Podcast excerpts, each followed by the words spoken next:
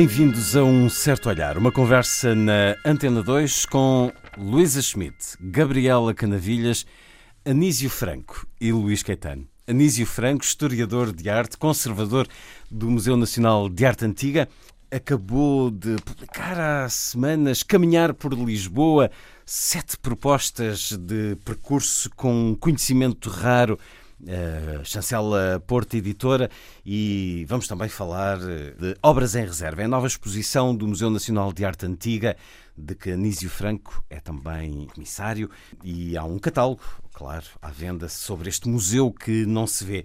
Ora, vamos falar do que ainda não se vê, mas que se pressente. Conversamos poucas horas depois desse anúncio, dessa madrugada louca que nos dá uma perspectiva diferente do futuro da Europa um rasgão na União Europeia como nunca aconteceu antes. Estados de espírito, sentimentos que vos atravessam neste momento, Gabriela Canavilhas? Para ser franca. Fazendo jus aqui ao nosso convidado esta semana. Para ser franca, eu estou muito curiosa ver, para ver que abanão é que isto vai trazer às instituições europeias. E, e, e não temer só esse abanão, curiosa, mas com expectativa. Eu acho que a Europa precisava de um abanão forte. A Europa, quando digo Europa, digo refirmo às instituições da União Europeia. Eh, para, para, para, para compreender até que ponto é que muitas destas, destas questões que se colocam no quadro da União e que têm vindo a suscitar ao longo dos últimos tempos dúvidas quanto à, quanto à, à bondade do modelo que está em, em curso, uh, quanto destas questões podem e devem ser encaradas de frente e com coragem pelas instituições, no sentido de procurar modelos mais consentâneos com um bem-estar na União que não leve eh, a estas vontades de saída. Portanto, estás a sentir aquela máxima de fazer de um problema uma oportunidade? Uh, sim, uh, para já não era preciso talvez termos chegado a este ponto. Já há muito tempo que a Europa uh, identifica, que estão identificados vários problemas graves. O primeiro de todos, evidentemente, foi o impacto na Europa da, da crise americana de, de, em 2008 e a forma como a Europa teve dificuldade em lidar com a crise económica, a crise financeira, que depois se transformou numa crise económica, e a forma como a Europa tem se preocupado, sobretudo, no refinanciamento financiamento da banca e isso tem acontecido à custa dos contribuintes de todos os países, não é? Temos tido nós a financiar uh, o descalabro da banca. Só em Portugal sabemos bem que foram 13 mil milhões direitinhos para a recapitalização dos vários bancos e neste momento são 17 mil milhões uh, que estão identificados como perdidos, uh, irrecuperáveis, o que significa que de facto que há aqui uma, um desvario na banca que ocorreu perante a supervisão de todos estes enormes uh, mecanismos uh, nacionais e internacionais que descompetia, evidentemente, ir acompanhando todos estes movimentos. E, ao fim e ao cabo, as indicações superiores da Europa são sempre no sentido de uh, condicionar as decisões internas e estabelecer normas que acabam sempre penalizar os contribuintes de cada país. Isto é no plano financeiro. Se me permites, há outro plano, que é o plano da, da grande crise dos refugiados. É uma crise uh, muito complexa que, uh, à qual a União Europeia continua sendo a resposta cabal. E essa foi a nova frente, digamos assim, que se vê juntar à crise uh, das dívidas soberanas. A atravessar as duas. Sim. Esse pormenor chamado Grécia. Com certeza, evidentemente, está não só na charneira ali do Médio Oriente, como está, evidentemente, engolida por, essa, por essas uh, orientações uh, autofágicas eh, da, da, União Europeia, no que respeita a, às medidas financeiras e económicas para o país. E essa crise dos refugiados tem, está a assustar e de que maneira uma grande quantidade de países. Uh, União, uh, o Reino Unido foi um dos países que mais se assustou com, com isto e agudizou esses sentimentos que há muito tempo já assolavam o Reino Unido. E há uma terceira crise que, para a qual também ainda não se encontrou resposta e que vai ser muito difícil de encontrar, como é evidente, e que resulta um pouco de todas estas uh, anteriores, que é o terrorismo. na medida em que o terrorismo se, está implantado já no seio da própria Europa, já nasce de dentro da própria Europa, já nasce nos próprios bairros das cidades europeias. Portanto, estamos aqui num caldo perfeito para uma série de países querer, neste momento, uh, encontrar uh, os seus próprios, as suas próprias soluções fora do quadro europeu. E fechar as portas Porque a Europa não está a dar resposta. E então, Hungria, Polónia, Dinamarca, Holanda, a própria Marine Le Pen, que está hoje como a grande, a grande Muitas garrafas do Brexit. De espumante Tudo isto nos traz, evidentemente, preocupações, mas, como eu dizia no princípio, Uh, estou, uh, enfim, não estou propriamente preocupada, estou uh, curiosa para saber quais são as soluções que vão surgir e, que, este, e se estes alertas vão, vão realmente obrigar a Europa a redefinir-se e encontrar soluções para si própria. Qual é o teu sentimento em relação a isso? Achas que, que vai haver solução? Tem que haver solução porque hum. esta, este foi uma brecha, esta foi uma brecha muito grande na União Europeia e se não surgem soluções eh, consistentes, esta brecha vai-se alargar a outros, a outros países. Algumas reações de responsáveis da União Europeia que já escutamos hoje eh, soaram a, aos donos da casa ofendidos por uh, algum tipo de comportamento incorreto dos seus convidados, pelo menos pareceu-me isso. Luísa Schmidt, estamos aqui perante uma consequência do que foi a orientação da União Europeia de dois mandatos de Durão Barroso, depois, Jean-Claude Juncker, um homem cheio de manhas e esquemas fiscais no seu Luxemburgo. Está a União Europeia a pagar um preço da sua história recente e das opções que tomou? Há aqui várias auréolas, não é? Eu hoje venho particularmente influenciada por um, por um almoço que tive com um colega da Universidade de East Anglia que estava quase em estado de choque, neste caso, e que me teve a explicar muitos dos mecanismos que levaram a esta situação, embora ele estivesse convencido que não ia haver Brexit. Uh, diz que nunca pensou que tal acontecesse uh, e, e, e, há aqui um lado, acho que há aqui um, um, lado que é um lado histórico que tem a ver com um, o lado psicológico da insularidade anglófona, não é? E que a União Europeia estava a trazer, que estava a sentir que a União Europeia estava a, a trazer contaminação, por exemplo, com a abertura aos imigrantes e aos refugiados, com a questão da burocracia, com, com isso que agora falaste, uh, de, enfim, dos, dos esquemas uh, muitas vezes um bocadinho obscuros da União Europeia, uh, que, que, também se, que sabemos que existem, o lobbying, portanto, por um lado há isso.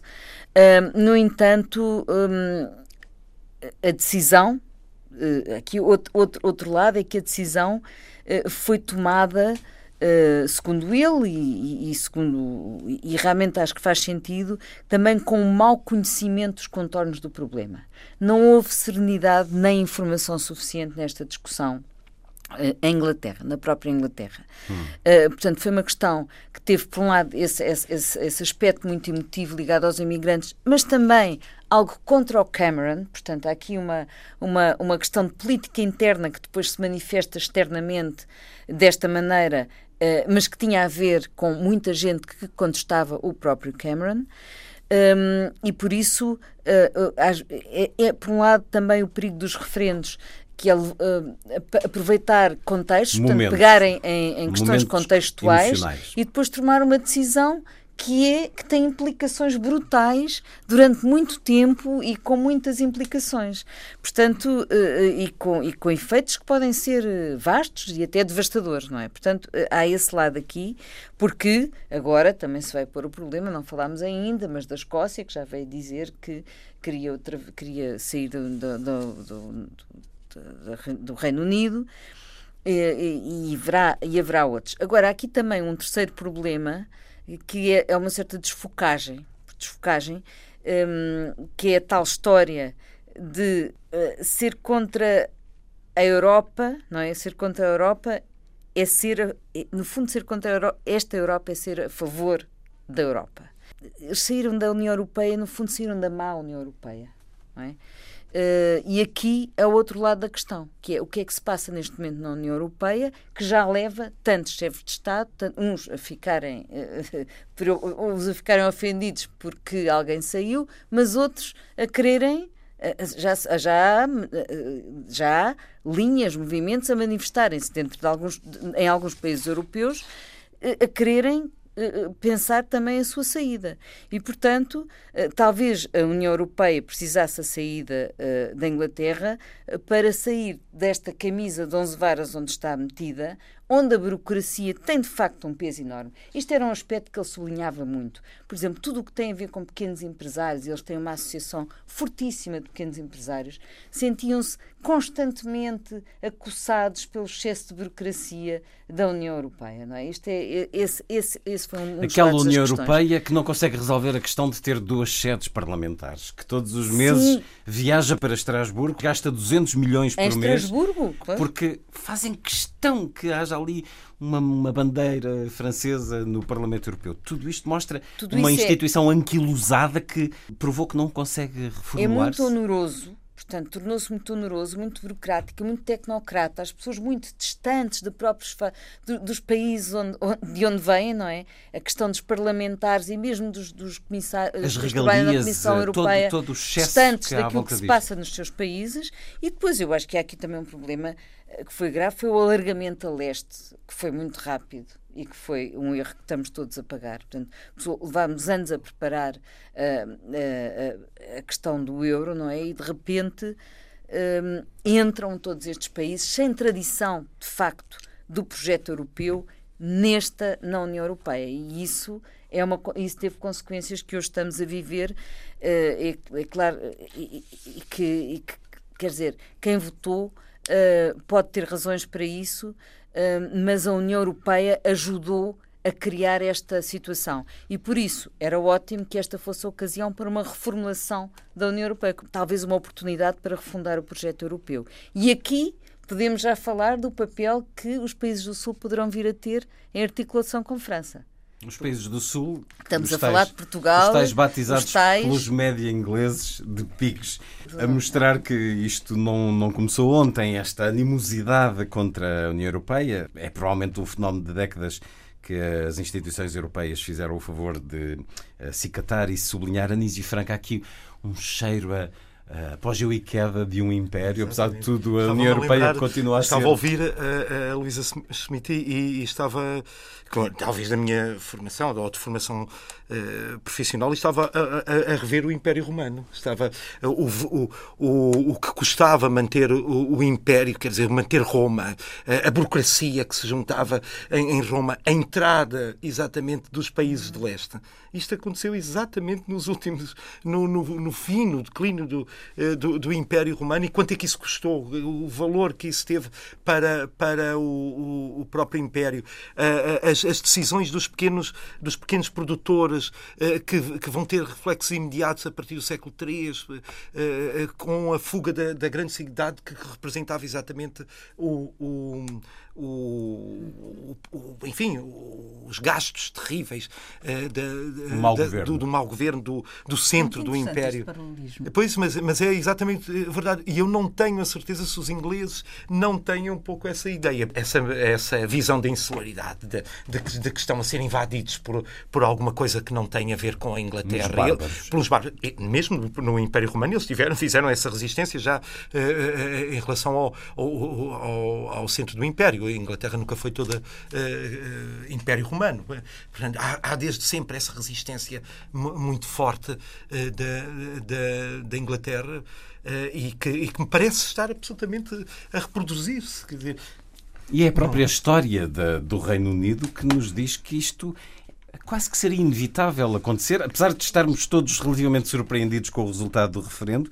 Mas caramba, o Reino Unido é, é desde sempre o espaço isolado, o espaço com regras próprias, com moeda própria, e que. Tiveram sempre um pé dentro e um pé um fora. pé dentro não e é? um pé fora. Sim, Apesar das 40 críticas à, à falta de soberania que a União Europeia implica noutros países, bom, eles são aqueles que têm parlamentos com eh, centenas de lordes que não foram também eles eleitos. Aquela anedota tr- extraordinária que eu- há um- uma grande tempestade no, no Canal da Mancha e vem no, num tabloide eh, gr- tempestade no Canal da, da Mancha, continente isolado. não é? Um continente- Dizer que estão isolados. Do resultado deste referendo eh, sai também uma conclusão: é que a ameaça, quase uma chantagem de que os mercados iriam ficar muito zangados, não intimidou uma maioria de, de eleitores.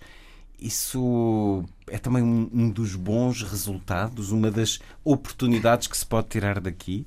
Na vossa opinião, deram uma prova de coragem? Eu acho que nós já estamos todos um bocadinho cansados de andar a tentar hum, eh, bajular os, os mercados. Isto é uma expressão Mas a verdade é que há muitos muito que sentido. continuam. Ainda hoje ouvi muitos E- economistas, E por mais. José Gomes Ferreira na SICA dizer: Meu Deus, o que eles foram Pronto, fazer. Mas o José Gomes Ferreira ah, gosta muito de, de- de- ir ao encontro da vontade dos mercados. E eu acho que nós passamos a vida a tentar agradar os mercados e os mercados continuam a fazer o que querem e que lhes A apetece.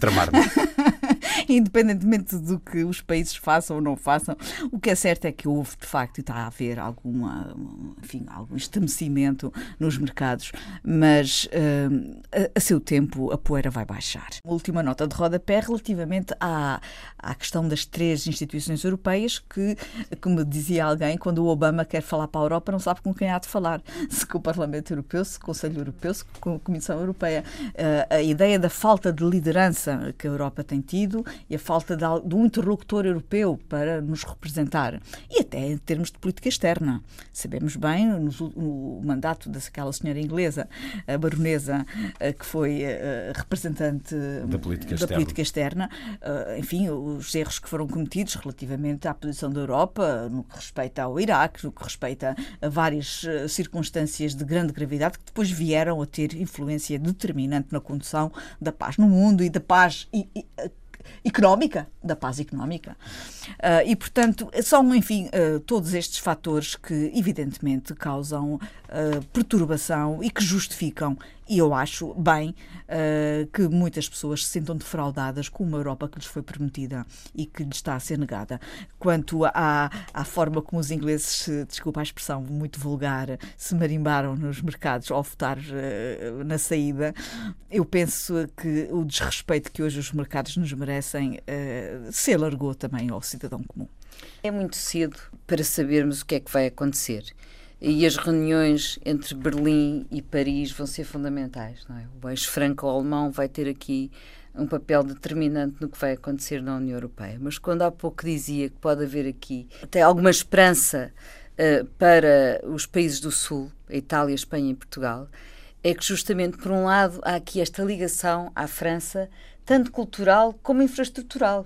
Se nós olharmos para a rede, eh, o gasoduto, a rede, quer dizer, há aqui uma ligação. Se a França realmente, de repente, eh, perceber, já houve uma tentativa para eh, olhar para o lado mediterrâneo da Europa e até eh, ir buscar as ligações que há com o Norte da África, não é? Mas Se isso a realmente atual a França liderança. não foi na atual liderança, Não, foi isso, isso na atual liderança, porque Sim. se Marine Le Pen Não, não, mas eu estou a falar na atual possibilidade liderança. de ganhar Não, Estava a dizer que o. Sarkozy já teve essa ideia em tempos, mas depois isso não foi para a frente. Mas se realmente a França decidir apoiar e dar um balão de oxigênio a estas três economias, pode haver aqui uma oportunidade muito interessante de reforço do continente europeu, não é? Do, do- do con- con- continental Uhum. europeu. E, mas aí era preciso, de facto, para, ganha, para estes países ganharem eh, peso político e tirarem benefício, era preciso que, eu- que a Europa ajudasse a Itália, que é uma economia, é uma bela economia, portanto, uma economia tão forte, mas tem um problema endémico de corrupção, não é? Eh, ainda mais do que nós. eis um Depois, a Espanha, não é? Que tem um tecido empresarial também forte e precisa, como de pão para a boca, de um balão de oxigênio para combater, a- e até poderia ajudar a combater o separatismo. E no caso de Portugal, eh, parece estar tudo frágil, mas eh, ir no- vai no bom sentido. E, portanto, é só não fazer as neiras. E aí o não fazer as neiras é realmente não abusar outra vez do consumismo asneirento que nos cria enorme dependência externa, combater muito fortemente aquilo, justamente as nossas dependências eh, da economia, não é? Que vão desde a questão energética até à própria questão da importação de carros. Quer dizer, era preciso aqui também haver um movimento cultural dentro da sociedade portuguesa que aprendesse a lição da lição do que foi a crise, perceber o que é que pode ser fatal à economia Uh, em Portugal. E, portanto, não enverdarmos outra vez pelo caminho do pseudo-luxo, que é também extremamente destrutivo da nossa própria economia e também ter um Estado mais modesto, sem tantas mordomias. Quer dizer, a Suécia e a Finlândia são países onde os, uh, os funcionários não têm carros, quer dizer, tudo, tudo funciona de uma forma mais, mais, uh, mais, mais modesta ou mais. E aí a União Europeia não é exemplo para ninguém. Não, a União Europeia As regalias não é... das instituições é europeias são totalmente descabidas hoje em dia numa Europa em crise. Isso é verdade, e isso foi uma das questões, por exemplo, que leva, leva, a, União, leva a Inglaterra a ser muito crítica não é? Também relativamente a isso. E, aliás, nós todos, não é? Nós sentimos cada vez mais afastados dessas regalias e dessas instituições da Comissão, deste que, daquela em que não votamos, que não sabemos, que não, não tem, tem cara, que não tem lógica. Achei graça à Luísa Schmidt, que eh, com o seu discurso otimista, acho maravilhoso. Não, dizer, não é otimista, mas há aqui um. Pode haver aqui, é muito cedo. Uma alternativa, disse, uma, uma, uma mas, mas, mas custa-me acreditar, custa-me acreditar porque, por essa questão eh, que, a, que a Luísa tocou, eh, que é uma questão endémica, que mais uma vez vem do, do, do Império Romano, mais uma vez vem. Eh, do, não são os países do Sul, são os, os países do Império Romano, uh, que, que, fiz, que, é o gosto pelo luxo. Eu, eu vejo isso em relação. é verdade. a Itália, a França, a Espanha e, e Portugal. Uh, é, é uma coisa que não, que não, não tem a ver com a Igreja Católica. Pois, mas a Igreja Católica é a verdadeira herança de, direitinha uh, do Império Romano. Não, mas é um problema, de facto. Mas porque... eu, eu, eu acho, eh, isso, por, por, exemplo, em relação à criação artística, que é o que me pois. interessa particularmente, uh, nós temos uma. De onde é que é o barroco? De onde é que vem o barroco? Exatamente dessa ostentação de, do, do, do, do luxo. E nós levamos isso até ao extremo, que é, basta ver um retábulo português barroco, desculpem Sim. particularizar, na, na, minha área, é todo dourado, todo em ouro do lado de fora e do lado de, é por dentro uma barraca. É uma barraca. Se virem um retábulo por dentro, é uma barraca. Isto é a imagem de, de Portugal. É, bom, mas pode-se fazer disso uma, uma mais-valia. Os italianos fizeram. Os é italianos vendem bom gosto. Os italianos vendem, vendem, vendem sempre, gosto. sempre, vendem bom Sendo gosto. que essa mas, prática tem também a ver com eu, o desequilíbrio na distribuição da riqueza. É. Claro. Não, e era isso que claro. eu estava a referir um bocadinho a referir-me que foi a entrada, a maneira como uh, nós rapidamente entramos num pseudo-luxo à sul-americana, não é? À portuguesa, por, à, dizer. Pois, Desculpa, uh, à, é, à portuguesa. Desde o século XVIII que é assim. E isso era importante uh, realmente combater e até porque isso torna a, torna a economia muito mais saudável. A produção local, a produção smart, com, com, com poucos recursos e muita inteligência, como fazem os suíços. Quer dizer, nós podíamos não, não ir mais a defender que devemos não, empobrecer voltar... um bocadinho. Pois não, não, não tu, pelo contrário, estou a dizer é que a economia tem que seguir outro caminho. Hum. E não, e não aquela ideia, agora há mais dinheiro, vamos, mas é só consumir. Portanto, o entrar outra vez no consumismo como uh, ideal tipo é que, não, é que me parece extremamente errado. E, e estava a ver uns indicadores que me assustaram um bocadinho. Sabem qual foi o carro que mais vendeu em Portugal no, no, no, nos, últimos, nos, últimos, meses? Foi o Jaguar. Quer dizer, há aqui qualquer coisa neste país. Não terá sido o que mais vendeu, mas terá não, sido, não, se calhar, dentro, o que mais cresceu. O que mais cresceu, desculpa, desde, é exatamente isso. O que mais cresceu, não foi o que mais vendeu, foi o que mais cresceu dentro dos segmentos. Agora, há aqui outra coisa. Há, há aqui outra coisa também importante, que é voltar, a Gabriela há pouco falava de, de, de, dos bancos e, e toda a trafolhice económica e política e o roubo que, que nos foi feito. Luxo, é, preciso, é preciso repegar, voltar à honradez para também levar as pessoas a ter outro, outra atitude e outro, e outro comportamento. Não é? Fundador da, do espírito comunitário europeu, Jamonet dizia que a Europa não se fará sem os Estados e muito menos contra os Estados. Vivemos tempos interessantes e não sabemos, não fazemos a mais pequena ideia do que este Brexit vai provocar. Partilhámos algumas ideias, como está a acontecer nos média em todo o lado, mas uh, há uma grande incerteza no futuro que ganhe o otimismo e que ganhe também o espírito romântico. Escutemos o Old Lang Syne, porque esta canção de despedida que, a Robert Burns uh, deu as palavras, o poema, e que diz: Adeus, amor, eu vou partir, ouço ao longe um clarim, mas onde eu for irei sentir os teus passos junto a mim. Esta canção entoada na última noite dos Proms, todos os anos, com todas as nações do Reino Unido a darem as mãos, a darem os braços, pois que se adequa que nem ginjas a esta ginjas. Poderemos falar já a seguir a propósito de Lisboa e de, e de um galego que criou a ginginha por sugestão de um frade. É o livro Caminhar por Lisboa, uma das coisas que podemos ler, o livro de Anísio Franco. Mas para já ficamos então com Old Lang Syne, pelo coro e orquestra sinfónica da BBC.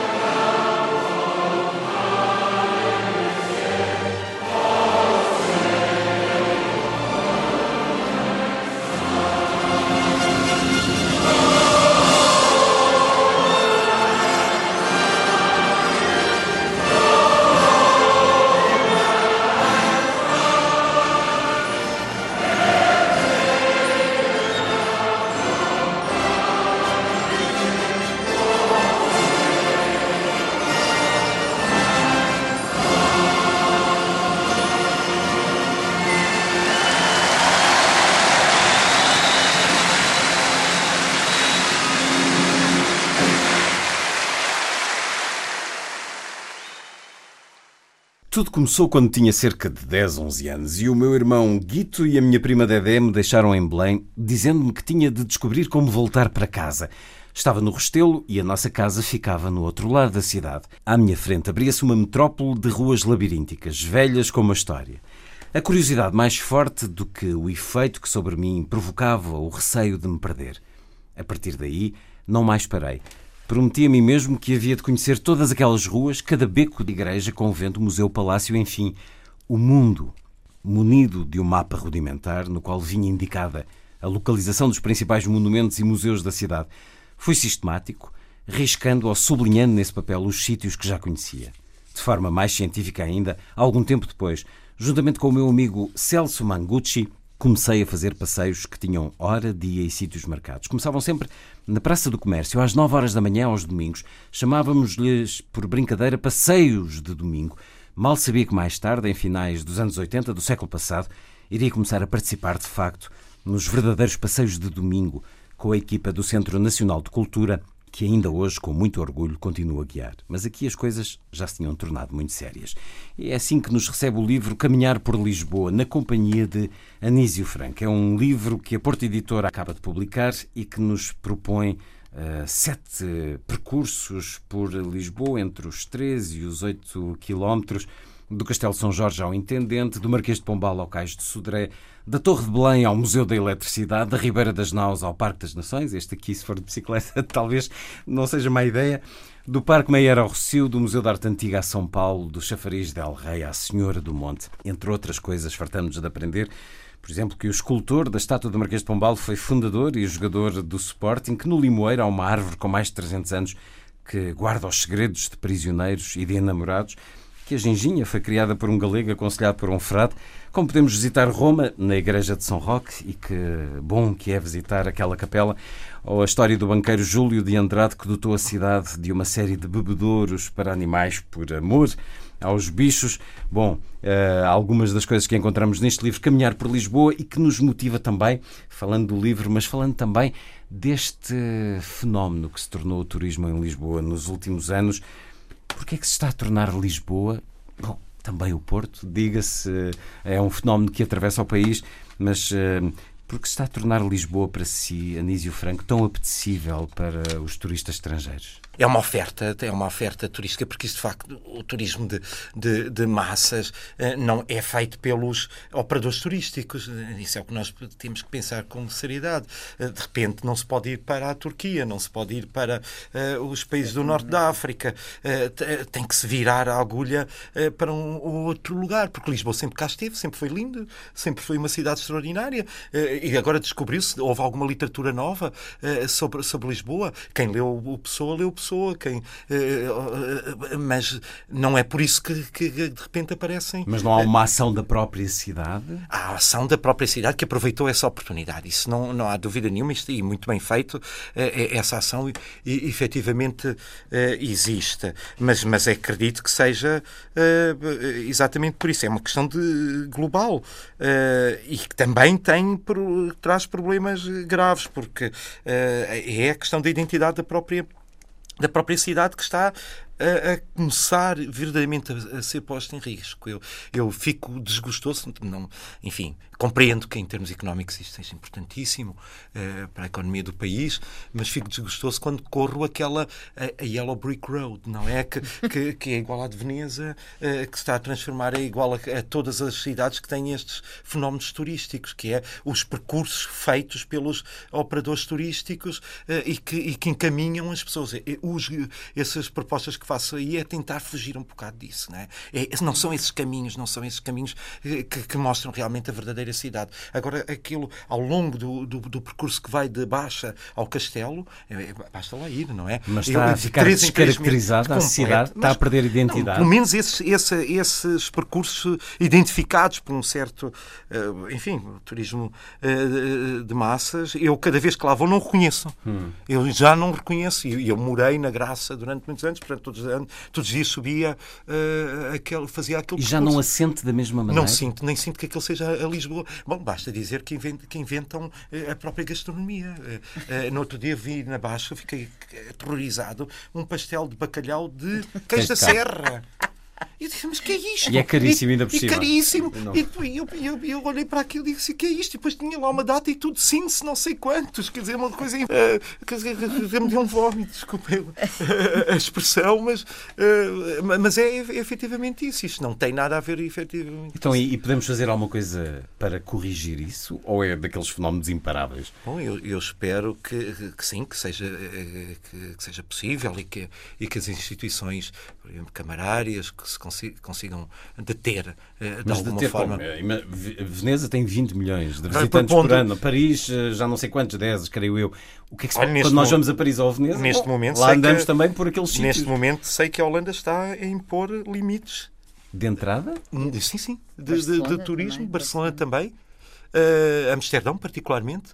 Eh, está. Mas, Bom, eu não estou a dizer que nós. De não, não, não, não, não, não, mesmo de, de, de, de se nós quisermos ir a Barcelona. Eu não, eu não estou a dizer que isso seja a solução ideal para, para Lisboa. Eu, eu, o que eu estou a tentar dizer é que talvez fosse melhor fazer outras ofertas, outras ofertas turísticas que não aquelas que são óbvias e que toda a gente sabe. Isso é, naturalmente não passa, não passa pelo, eh, por uma decisão camarária apenas, tem, tem de haver decisões relacionadas com os próprios operadores turísticos. E sim é que têm que fazer novos uh, percursos e, e, no, novas ofertas uh, que, não que não passem apenas por aquelas. Porque eu julgo que as pessoas acabam por não reconhecer a cidade, não conhecê-la, de facto. Os turistas que vêm de fora acabam por não conhecê-la, quer dizer, ficam assim com sabor vago, mas não percebem efetivamente o que é que é Lisboa, porque vão, vão com naquela, naqueles circuitos que estão predestinados e, e, e, e não passam dali. Então, e este livro em inglês não se faz? Bom, foi uma proposta minha imediata, naturalmente, mas isso os editores é que, que têm que a decisão final, naturalmente. Pegando num dossiê que a revista Visão publicou há poucos dias, a entidade regional de turismo da capital diz que Lisboa recebe diariamente 36 mil turistas em média, a que se acrescentam 14 mil estudantes estrangeiros residentes. Ora, apesar de tudo, isso deixa a população ao nível dos anos 80 em Lisboa. O aumento de hóspedes em 2015 foi de 6,4%, atingindo os 5 milhões e 250 mil. Perguntei-vos então, na tua opinião, Luísa Schmidt, estamos eh, com uma cidade a perder identidade com este fluxo turístico a aumentar? A perder identidade, não sei, mas que de facto uh, o movimento turístico está a ser eh, excessivo, uh, está e pode até ser contraproducente para o próprio movimento turístico, não é? Há aqui um limite. É verdade, e é preciso dizer que felizmente o movimento turístico também trouxe aqui uma animação à economia e foi, de certo modo, uma salvação no meio desta crise e, e esses aspectos, a, a, a, salvação, a, salvação, a ativação comercial que existiu em Lisboa, um, acho que foi, em Lisboa em todo o país, mas em Lisboa muito particularmente, uh, foi importantíssimo, isso não há dúvida nenhuma. Eh, mas uma cidade não se pode pensar apenas em termos de turísticos, não é? Porque Lisboa continua a ter problemas de perda da população do casco antigo, portanto, há, há menos, cada vez menos gente a viver no casco da cidade antiga, não tem mais jovens, portanto, é que é, fundamental ter, ter população jovem para as cidades terem não há vitalidade. Para pagar estas rendas? Não, e, e, sobretudo, houve aqui um problema que foi também tornar muito fácil, demasiado fácil, a utilização uh, dos, da cidade, não é? é? muito, não há, não há regras, não é? Não há regras o para o aluguer privado, além de se estarem a criar demasiados hotéis. Qualquer, não há quarteirão quase que não tenha um hotel, o que pode, pode criar aqui um problema de excesso eh, que não está a ser devidamente planeado. Portanto, tudo tem que ter mais regra e o licenciamento de novos hotéis e o licenciamento de, de novas, dessas novas do Airbnb, dessas novas formas de alojamento, que são importantíssimas, não há dúvida nenhuma. Que não podem ser limitadas. Não podem, não, não podem, elas podem ser reguladas, não é? Não podem Pagar ser, os seus impostos, claro. Eh, podem ser reguladas mas isso não para não que progrida. Não, pode, sim, mas pode, mas pode haver aqui regulação. O turismo, agora está aqui a Gabriela, que é música, o turismo é como uma grande orquestra. Ou, ou alguma Uh, uh, é, uma, é, uma, é, uma, é uma peça sinfónica, não é? Ou há alguma, ou está mal regida, a orquestra está mal regida e a, e, e a plateia pateia, não é? O público pateia e vai-se embora. Uhum. Ou então para estar bem regida, tem que haver uma certa harmonia. Não se pode passar do 8 e 80, porque podemos estar a, a criar aqui um, um, um, Não se trata de impedir o turismo, o turismo é que. Vamos tentar é que o turismo não se impeça a si próprio. Portanto, aqui é preciso haver realmente muito mais cuidado de pensar a cidade um para além do turismo. E pensar a cidade, eh, não, não lutar contra o fenómeno de, chamado da gentrificação, que é esse que afasta a população antiga, a população uhum. e a população nova, nova, portanto, a população que quer viver no centro da cidade é afastada. Volto a falar nos casos de Veneza e de Paris. Nós temos esses exemplos que eu não vejo que tenham conseguido suster esse fenómeno. Paris é capaz de ser das cidades mais interessantes, com mais capacidade de integração do seu é turismo, porque criou, planeou, não. tem uma escala é, é muito é, uma cidade muito grande e conseguiu realmente uh, fazer uh, lidar muito bem Mas com os, esse os fenómeno, parisienses não tiram com isso. esse fenómeno não sei se dizem ou não, não vi nenhum Os inquérito sobre acham, isso. acham Olha, insuportável outro, Paris outro, em agosto, Outro em inquérito que eu, não vejo, que eu não vejo que seria muito interessante é justamente perceber o que é que o turista sente quando há excesso de turismo. Porque isso também começa a ser, pode Mas começar isso a ser sabemos um nós como turistas, não é? Não, cá, eu estava a falar de Lisboa. Sim, mas, mas nós temos a experiência lá fora. Sim, mas, mas era importante fazer também, em, em, em, fazem-se tantos estudos sobre Lisboa, é interessante perceber se, os turismos, se o, turismo, o turista também não está a sentir já esses excessos, portanto, esta passagem do 8, do 8 para o 80, não é? Que é o que aconteceu e que tem a ver com esse fenómeno da procura uh, de, do, do, Portugal em detrimento dos países do Norte de África e evidentemente que isso está completamente relacionado. Por exemplo, os franceses nunca cá vinham, agora isto está cheio de franceses, porque tinham esses mercados do, do, Norte de África e que deixaram de ter pelas razões uh, tristes que sabemos. Agora, há coisas boas em Lisboa para além disto. Por exemplo, se nós pensarmos, um, ehm, aí eu acho que a cidade melhorou Uh, quando pensamos no, no, na aplicação do plano verde uh, do arquiteto Ribeiro Teles à cidade. Isso trouxe uma, melhoria, uma devolução do espaço público à população à população. Quando nós olhamos, por exemplo, para tudo, para uma grande parte da zona ribeirinha, percebemos que o Terreiro do Passo foi uma conquista extremamente importante. A Ribeira das Naus, a Ribeira das Naus todas essas zonas, apesar do excesso de construção, que esse é outro problema, portanto, excesso de ocupação na zona ribeirinha, de qualquer maneira, o cuidado com os espaços públicos, o corredor verde para Monsanto, uh, os, os jardins da Gulbenkian estão cá sempre e, e, e recomendam-se. Mas, enfim, há um certo cuidado em estabelecer, em, em criar esta ideia de contínuo que é a ideia dele, do Ribeiro Teles, e o sistema de vistas, também é outro, faz parte do plano, e, portanto, houve cuidado com esta autarquia, de, e nomeadamente com o vereador dos Passos Verdes, o José Sá Fernandes, de uh, conseguir levar para a frente esse plano. E, e aí sente-se, porque também, também há, no inquérito recente que fizemos, verificamos que as pessoas frequentam cada vez mais os espaços públicos uhum. em Lisboa. Ou seja, é as pessoas. Os, os agora estou a falar dos lisboetas, desculpem. Estou a falar não, dos lisboetas. Não, é só para sublinhar que também. Que não são os turistas. Não, não são é? só os turistas que estão a dar mais vida à cidade. Sim. Sim. O, o, que não impede que, no, no, geral, seja gente. Eh, há mais gente. Há mais gente a frequentar o espaço público, isso é bom. Outra coisa boa foi uma certa desautomobilização de alguns lugares. Portanto, houve bairros que ficaram muito mais simpáticos hum. porque houve restrições ao, ao tráfego. Uh, as pessoas refilam muito ao princípio hum. quando há restrições ao tráfego. Mas depois habituam-se.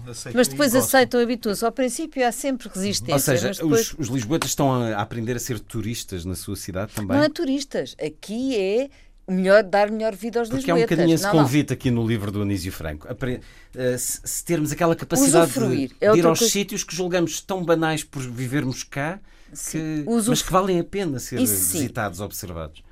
Usufruir o espaço público comum acho que é uma coisa que uh, tem aumentado bastante, até porque com a crise torna-se muito mais uh, difícil ir aos centros comerciais e resistir às compras.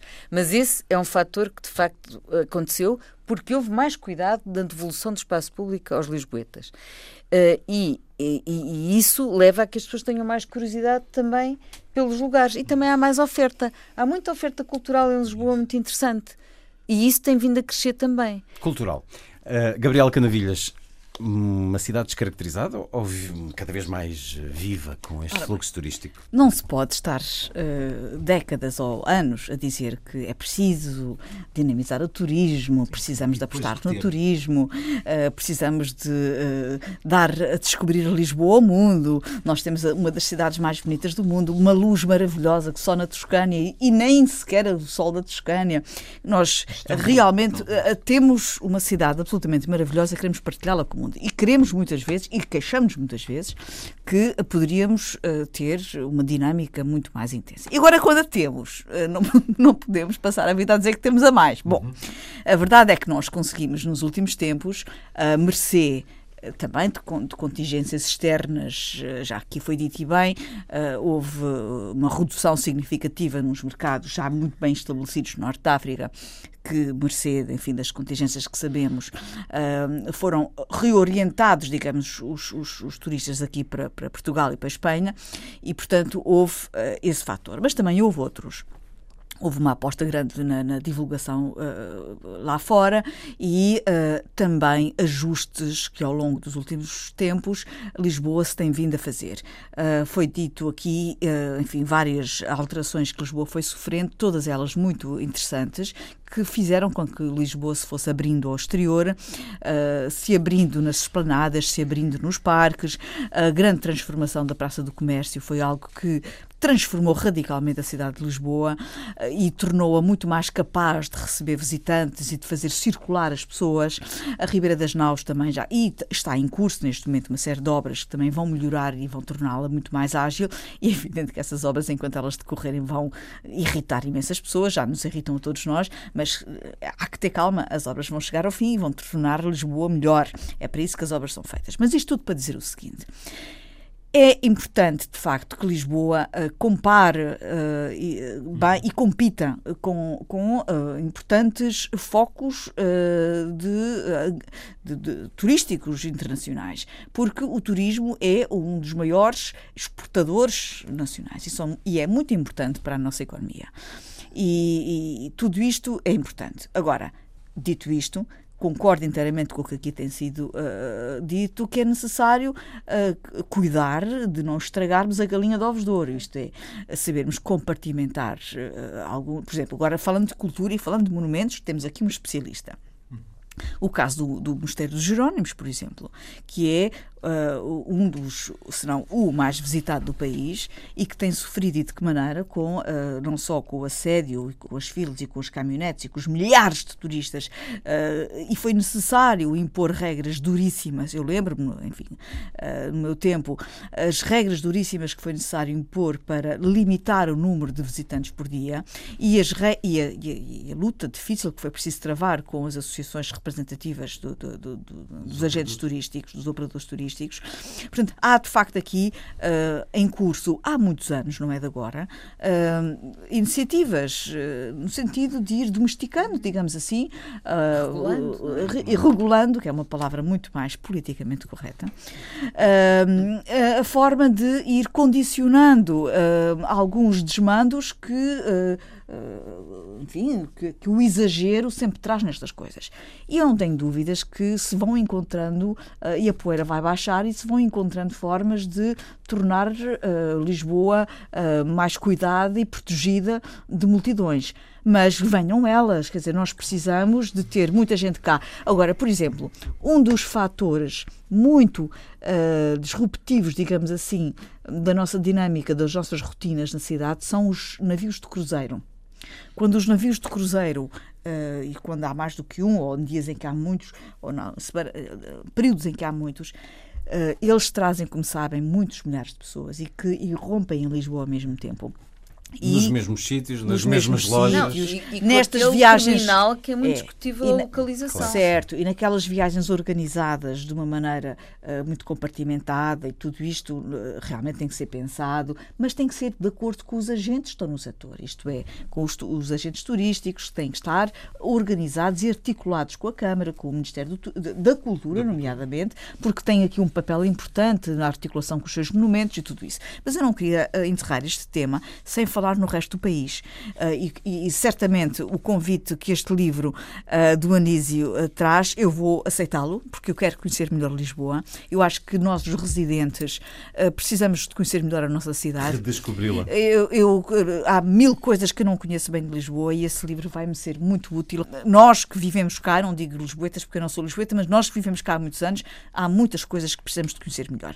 Agora, há muito mais no resto do país que está a beneficiar desta grande grande uh, onda de visitantes. Há muitos locais no país, o Norte, o Porto, por exemplo. O Porto tem tido uma movida extraordinária. O Porto uh, uh, reanimou-se de uma forma muito, muito concreta. É um fenómeno semelhante a Lisboa. mas com grandes ganhos para a população do Porto. Grandes ganhos, não só económicos, também de multiculturalidade. Tem a ver com também, também de bases aéreas, de cosmopolitismo. o cosmopolitismo faz tanto bem a qualquer sítio, a qualquer população porque esta, este intercâmbio de culturas e de, de mentalidades uh, é absolutamente fundamental.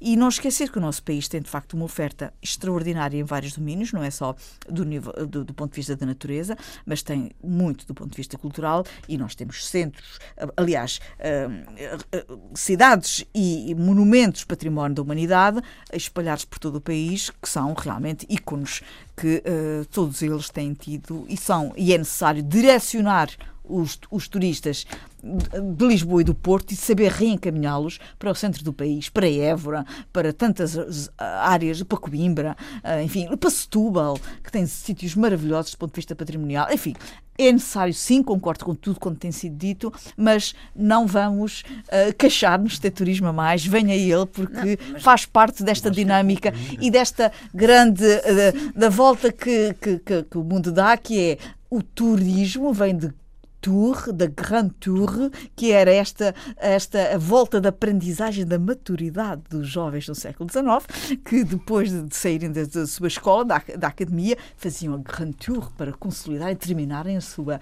a sua, a sua formação pessoal. E, portanto, chegamos então agora a esta fase em que a formação é feita e bem com a, a, a visita pelo mundo. Turismo com inteligência, isso estamos aqui a falar, não é? Todo Exatamente. turista eh, porque é isso que é preciso. Até acho pouco. Neste, não. Acho que, que, Lisboa tem muito mais. Tem é muito mais para dar. E não apenas aqueles os pequenos circuitos que lhes dão. Eh, e, e, que ficam e, que, e, interrompem e são restritos do, e, resto. E descaracterizam. descaracterizam. Mas a propósito de cosmopolitismo, eu queria referir duas coisas muito interessantes, dois, dois eventos muito interessantes que aconteceram em Lisboa recentemente. Um foi o Festival Todos, da, organizado pela Madalena Vitorino em que ela vai aos bairros antigos e vai buscar a população velhinha e põe a fazer teatro. E a outra é, é também interessante, tem a ver com as, essa população eh, nós temos uma concentração enorme de diferentes raças ali na uhum. zona de, do Rocio e do, e do, e do Martim Meniz e pô-los pô a fazer coreografias que começavam na rua e acabavam no Teatro Nacional. Eu acho este, estes dois muito interessantes. Essa questão do...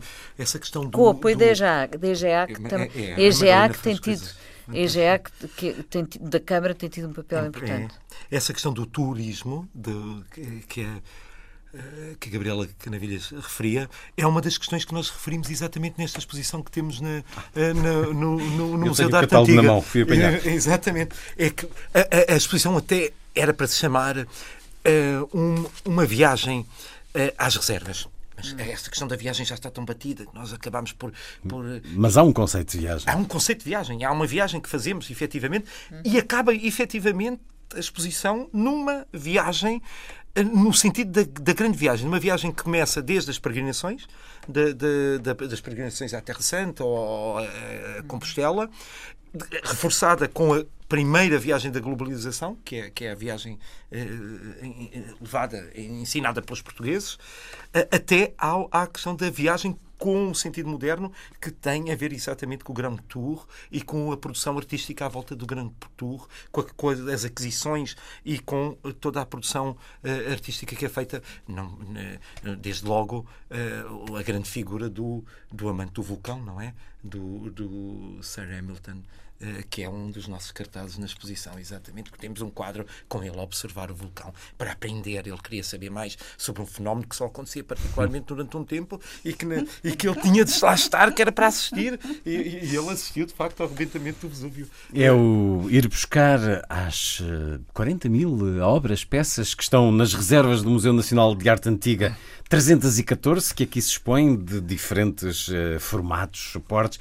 Temos quadros de Fantal Latour, de Domingos Sequeira, de Franz Xaver Winterhalter, um pintor que eu gosto tanto, pintou a uh, mulher do é Eugênio compositor do, do Rimsky-Korsakov. Do, mulher, e Eugênio do Montijo.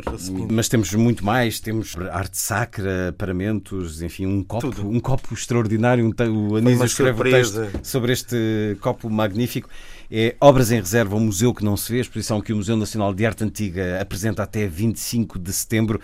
O, creio que é o, o diretor do museu que se refere aqui como o mais pequeno dos grandes museus é internacionais. Há aqui um, um, conceito de que este é o nosso museu cartão de visita e que é importante e que, descobrir. E que muitos vêm cá por ele. Exatamente. é importante descobrir.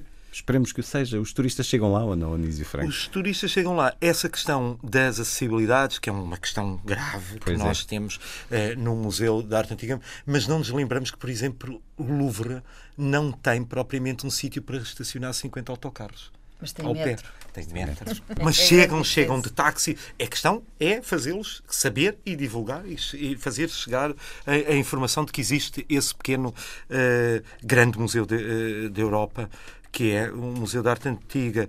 Há uma história engraçada que um colega, na brincadeira, dizia que nós, o Joaquim Caetano, que, que dizia que há um vírus, um vírus que dá às pessoas mal saem a fronteira, que é a, o turist, a turistite, que, que desatam todos a ir a museus, a ir a, a, a, polos culturais. a polos culturais, e quando voltam ao país há uma imunidade qualquer que passa a não existir. Quer dizer, nós todos, quando chegamos, basta passar para Madrid, Muito verdade. já estamos todos a ir ao Prado. mas Muito depois voltamos a Lisboa e disse um dia vou ao Museu de Arte Antiga, um dia eu vou. Eu apanho muitas vezes táxis e digo aos taxistas, nós chegámos a dar formações aos taxistas para eles saberem. Mas, onde... é, mas aí foi muito importante aquela colocação das obras, das nas, obras nas, na esquinas levar e, o museu, levar o museu à rua, à levar o museu à sociedade, à sociedade transformar culturalmente a sociedade onde está, acho que é uma, uma, uma E- e função importantíssima no, E- e- do museu. É, é verdade. E os táxis diziam-me sempre: eh, mas isso, isto, e o que é que aí tem dentro? Eh, como eu vou, às vezes, de- vou atrasado eh, para o museu, o que tem dentro? Então, mas tem aqui a nossa identidade. Está a ver aquelas coisas, os painéis de São Vicente, aquilo que, que estão nos livros das histórias, a história de Belém. Ah, está aqui, então, mas não está em Belém? Não, está aqui. Eh, é preciso explicar. Eu gostava de seguir com esta conversa. Tínhamos pensado também em falar, de, se calhar, de um evento que expultou esta Lisboa de hoje, que foi a Expo 98. Passaram 18 anos há poucos dias desse grande encontro de culturas também, desse aproximar do outro, que é sempre uma exposição universal e voltando um bocadinho à saída do Reino Unido da União Europeia. Bom, Gostava também de vos ouvir sobre os lugares preferidos de Lisboa, mas já não temos tempo. Vamos encontrá-los certamente aqui. Muito boas recomendações no livro Caminhar por Lisboa, na companhia de Anísio Franco, publicado pela Porta Editora. Encontramos também Obras em Reserva, ao Museu que não se vê, uma edição do MENA com a imprensa nacional eh, sobre esta exposição proposta pelo Museu Nacional de Arte Antiga até 25 de setembro. Anísio Franco, muito obrigado por ter vindo esta semana falar-nos daquilo Foi um que prazer. conhece tão bem. Foi um certo olhar com Anísio Franco, Luísa Schmidt, Gabriela Canavilhas e Luís Caetano. Assim os desejos de uma excelente semana.